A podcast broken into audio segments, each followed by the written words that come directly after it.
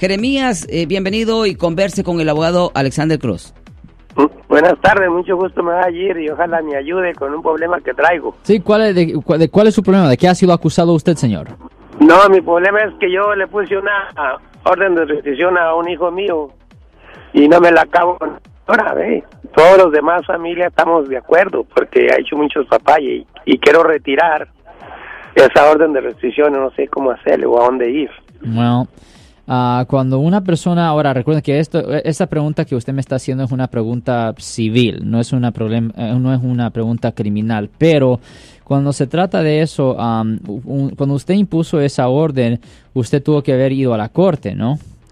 Sí. Y, el, y usted fue a ver al juez, ¿correcto? Sí. Y el juez dio la orden, ¿no? Sí. Ok.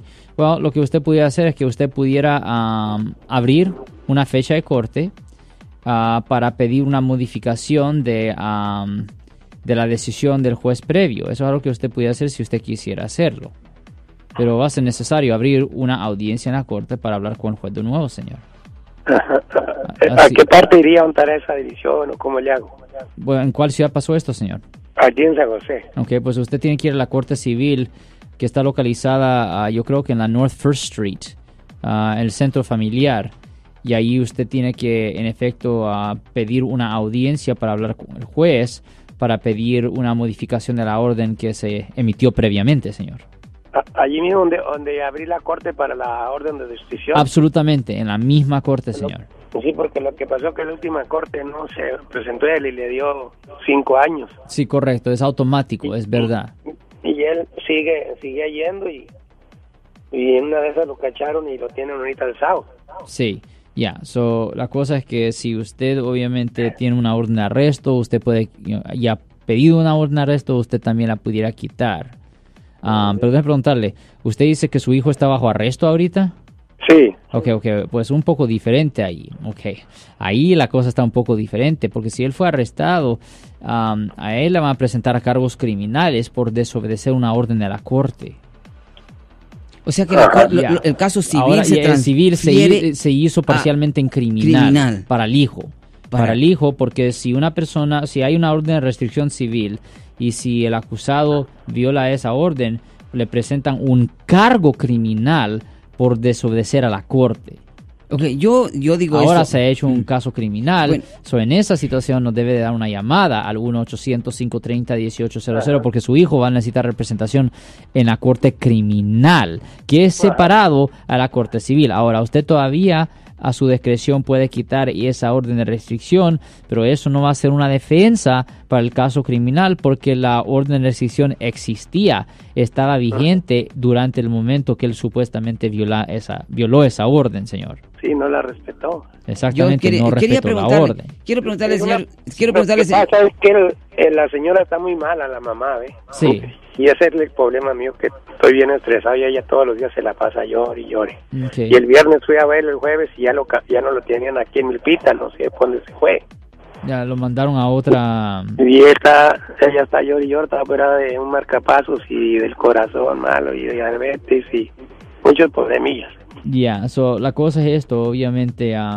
pero abogado, sí. me permite, este, eh, el papá puede eh, llamarle a su oficina para poder ver qué se hace para reducir o para ver, eh, para defender al hijo que está eh, detenido entonces? Ya, absolutamente, porque en esa situación ya estamos hablando de un caso criminal, porque le presentaron cargo por desobedecer la orden de la corte. Yo, yo no sé si cuando usted dijo que eh, la, la, orden de restricción eh, es, es, eh, caso civil. Esa parte civil. Pero es civil esa, esa orden de restricción cuando yo voy a poner una orden de restricción a una persona porque le temo, tengo miedo. absolutamente. Eso no es como asunto criminal al temerle a esa persona. Para que se haga un asunto criminal, la fiscalía tiene que presentar cargos. Puede ser el mismo, puede ser los mismos actos que supuestamente cometió la falta. Por ejemplo, supongamos que una ah, señora es víctima de violencia doméstica, el marido le está pegando varias veces,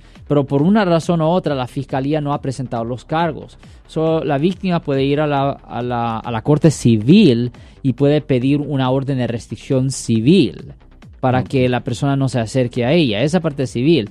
Cuando la fiscalía eventualmente presente cargos, ahí se puede emitir una orden de restricción criminal, pero esa orden es emitida por la corte en la corte criminal porque la fiscalía, los fiscales han pedido eso, pero si la fiscalía, si la ley, si las autoridades no toman acción, esta es una forma, la forma civil es para las personas que, para que puedan tomar acción directamente, aunque no resulte en cárcel. No sé si don Jeremías puede contestarme lo que le voy a preguntar, pero eh, su hijo fue detenido por haber desobedecido la orden de restricción que le pusieron o por algún otro incidente.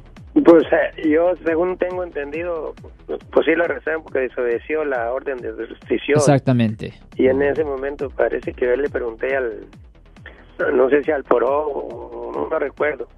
Dijo, no, es que también tiene otros otros casos más, otros ah, cargos. Delitos más, Es posible que en el pasado él cometió otras faltas. Sí, porque tiene, tiene ah, muchísimas faltas. Yo ok, sí, porque usted mencionó la palabra parole. Parole es para una persona que ha ido a la prisión estatal. ¿Su hijo ha ido a la prisión estatal? Sí, ya ha ido. Oh, okay. y, ya tiene 35 años y lo vamos a ayudar mucho y ya estamos en la ruina y no no cambia. Ese es, mi problema. Eh, ya, ya, e, eso sí es un gran problema porque, you know, estas cosas cuestan y muchas veces los muchachos no escuchan y, uh, y pues ahí termina la historia. No, y lamentamos, lamentamos lo que esté pasando eh, su esposa porque yo siento que las que más sufren, aparte del papá, porque el papá se hace un poco más, más duro, ¿verdad? Más fuerte, llora a veces a escondidas, sí. pero las madres, pues es, es, una parte de sus vidas, nosotros, los hijos, y lamentamos, pero yo le recomiendo, mi estimado don Jeremías, que anote el número de teléfono del abogado Alexander Cross y hay una reunión frente a frente o face to face, como se dice, cara a cara, pueden hablar más extendido del caso, ¿le parece?